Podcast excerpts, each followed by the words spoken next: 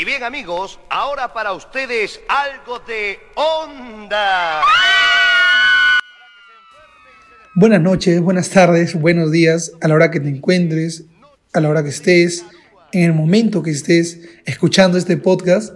Eh, este podcast que ha vuelto luego de meses, luego de una para muy importante, ha vuelto para, para poder brindar este, este pequeño espacio, este humilde espacio una humilde opinión y, una, y más que nada, esto es más importante, una difusión a lo que es la literatura universal a través de estas nuevas plataformas que, que nos ayudan a poder eh, estar más cerca de, la lectura, de la literatura, del, del placer de cultivarse en sí.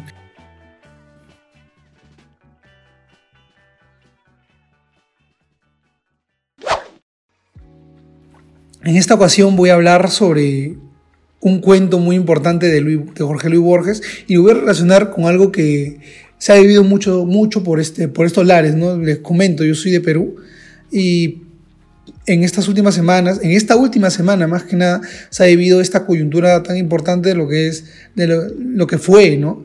Eh, esta, esta rebelión de la ciudadanía, más que nada de los jóvenes, me identifico como joven, se ha hecho a nivel de todo el país, es decir, han habido más de 40 puntos de concentración en diferentes partes del país. Lima no es el único lugar donde la gente ha marchado y se ha manifestado en contra de lo ocurrido el lunes tras la moción de vacancia o la aprobación de la moción de vacancia contra el presidente Martín Vizcarra y su posterior destitución. Nos hemos, hemos ido en contra de, de, de, algo que nos disgusta, nos disgustaba, que era este este golpe, esta especie de golpe de Estado que hemos vivido y que, y que a partir de eso se, se, va entre, se va a dar muchas historias y se ha entre muchos entretenedores, si es que podíamos hablar de muchas cosas, ¿no?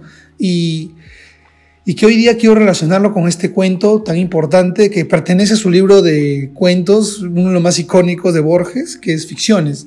Este cuento se llama La forma de la espada. El cuento empieza con una descripción. Yo quiero leer esta primera parte. Dice, le cruzaba la cara una cicatriz rencorosa, un arco ceniciento y casi perfecto que de un lado bajaba la sien y del otro el pómulo. Su nombre verdadero no importa. Todos, todos en Tacuarembó le decían el inglés de la Colorada. Esta parte es importante, ¿no? Dice, su nombre verdadero no importa. Solamente le llamaban el inglés de la Colorada. Mira, esta, esta, parte de Borges es importante para luego expandir o explayar lo que realmente significa el, cuento. Rápidamente, el, cuento se trata de, esta persona que no tiene, que no sabemos su nombre, le cuenta a Borges eh, algo que tiene en su rostro, ¿no?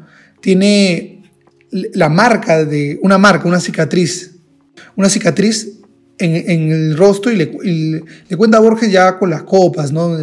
Porque hay cuenta que van a tomar y, con las copas él le hace esa confesión, ¿no? Y el señor la cuenta así, ¿no? El señor eh, eh, se decía que era irlandés.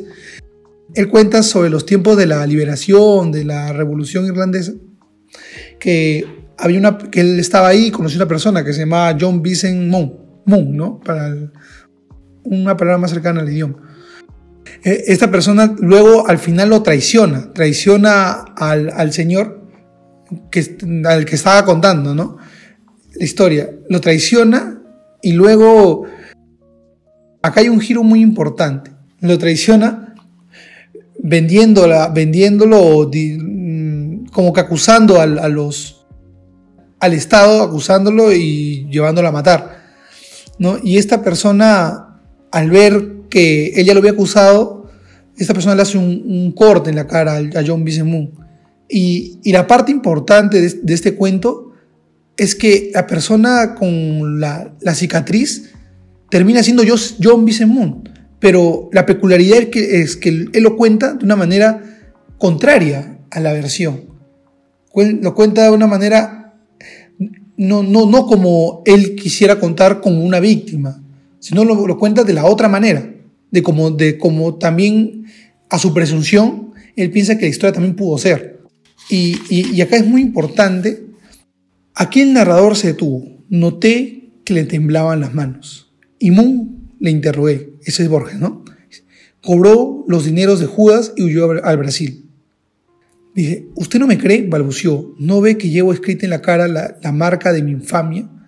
Le he narrado la historia de este modo para que usted la leyera hasta el fin.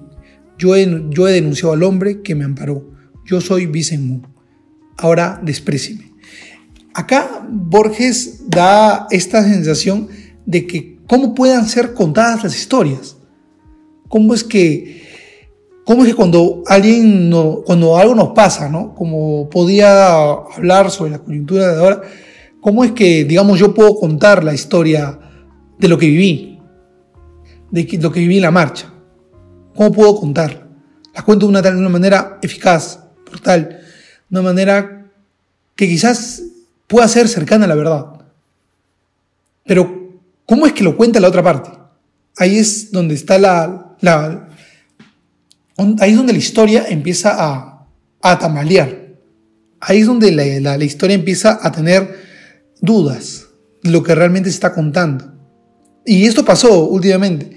Pasó que han habido manifestaciones de los medios de comunicación, sobre todo un canal, eh, no del Estado, pero un canal privado que estuvo hablando sobre las manifestaciones, ¿no? desde que nosotros los jóvenes éramos personas que estaban este, con armas de fuego, ¿no? En el caso, tú, ustedes han visto, amigos televidentes, en todos los canales de televisión, sobre todo de la prensa mermelera, este, cómo eh, les han mostrado las imágenes de la supuesta, y así la llaman, violencia de la policía para reprimir a los manifestantes.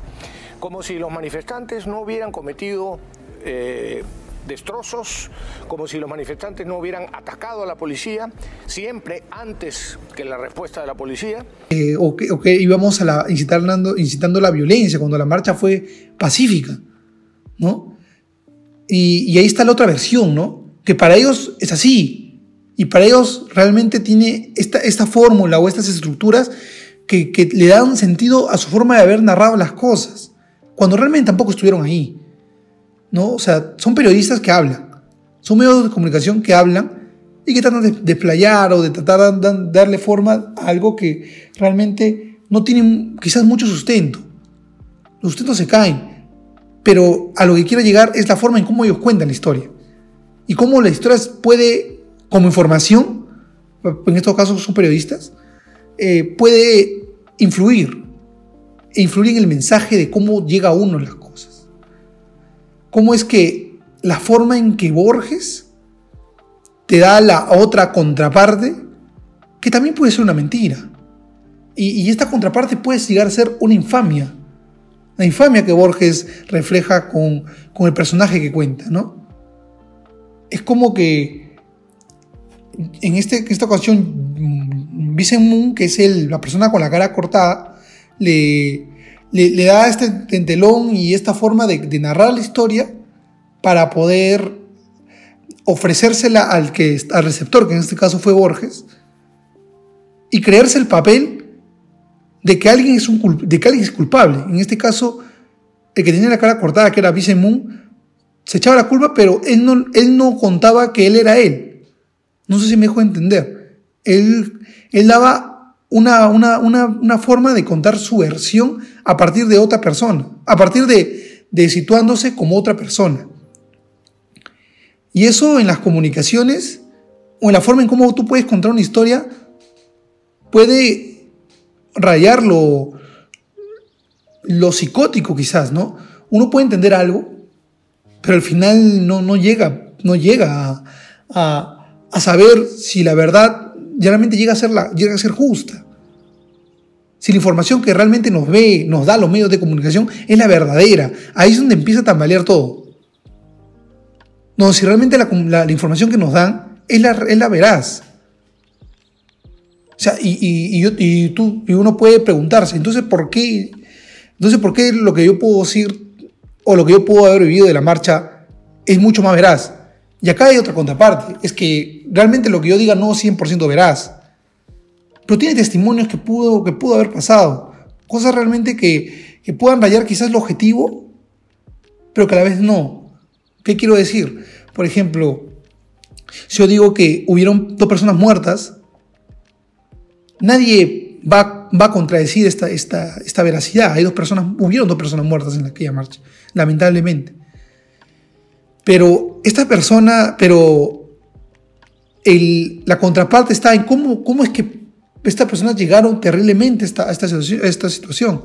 O cómo es que, cómo es que, cómo es que nosotros pudimos este, aspirar eh, bombas lacrimógenas, o cómo es que varios, varios compañeros míos o que estaban en la marcha han podido ser eh, afectados con perdigones. el proceso es una historia. Los hechos son otras cosas, eso son otra cosa. Y lo que me refiero es el proceso en cómo llega la historia, cómo la historia llega a, a estos hechos. Y ahí es donde puede haber un montón de contrapartes. Al final Borges te da esta reflexión que quizás da para mucho más, de que las personas eh, tienden a, poder cambiar una, historia.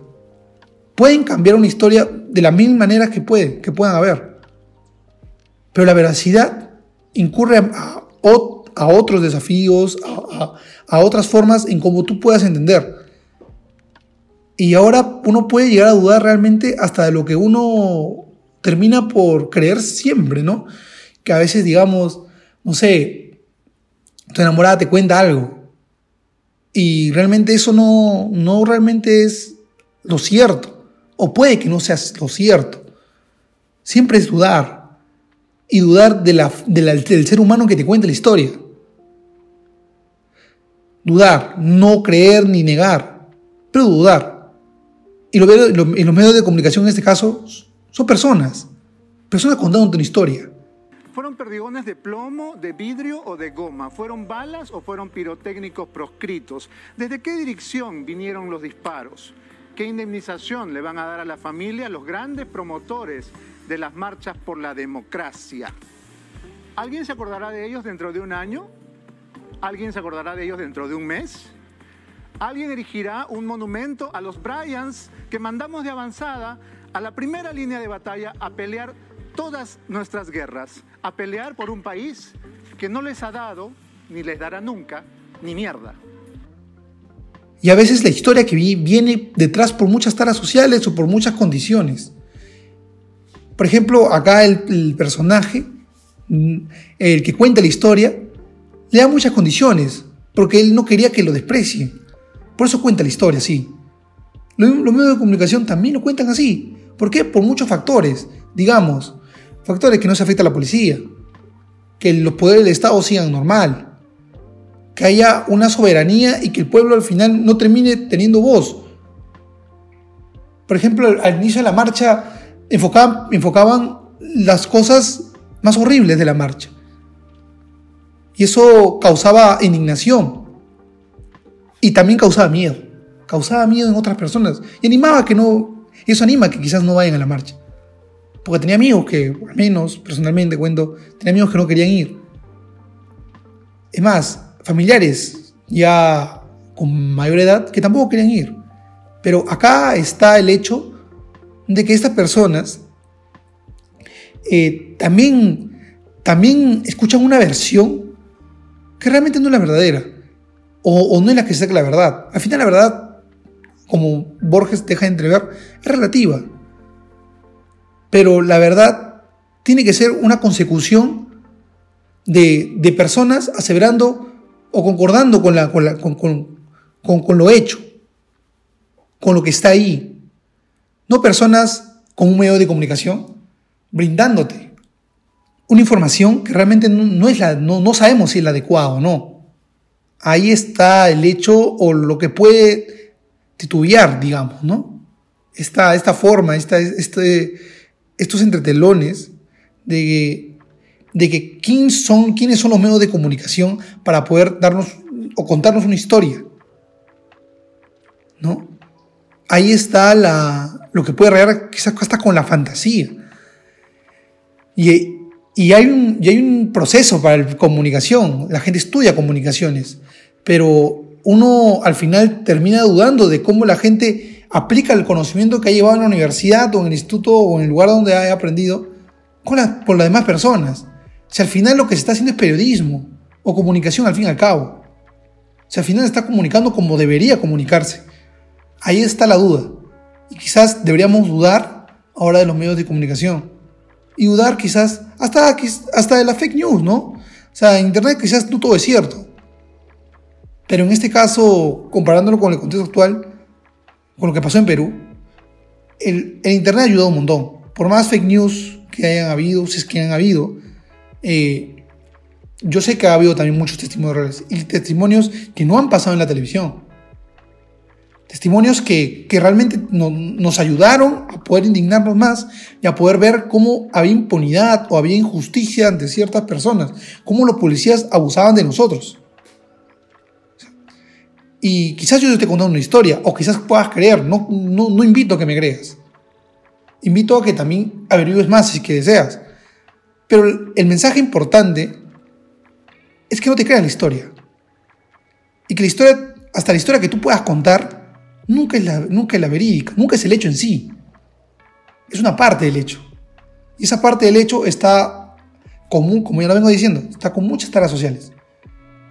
Sociales o quizás diplomáticas o, alguna exigencia de por medio. Nunca está con, una objetividad que uno espera. A veces la, opinión es subjetiva y relativa, porque puedes estirar, puedes estirar la opinión como tú la deseas. Eh, y ese es el mensaje que Borges quiere dar, ¿no? Pero ya para terminar este episodio, que es muy corto, la verdad, invito primero a que Deben seguir a la página de Instagram, arroba lemurianista. Eh, estamos subiendo contenido interdiario, intermitentemente. Estamos volviendo a retomar este, proyecto que veníamos a veces con, algunas paras, pero vamos a seguir dándole. Y también invito a que se suscriban al canal. Tenemos un canal de YouTube, eh, eh, Lemuria Vintage. lo voy a dejar en la descripción, al igual que el Instagram. Y también invito a que se suscriban a que le den seguir al, podcast, ¿no? Y que vamos, voy a estar subiendo al menos más contenido a ver cómo va la duda y cómo uno puede cuestionar, puede cuestionarse las cosas, ¿no? Conmigo es todo. Chao.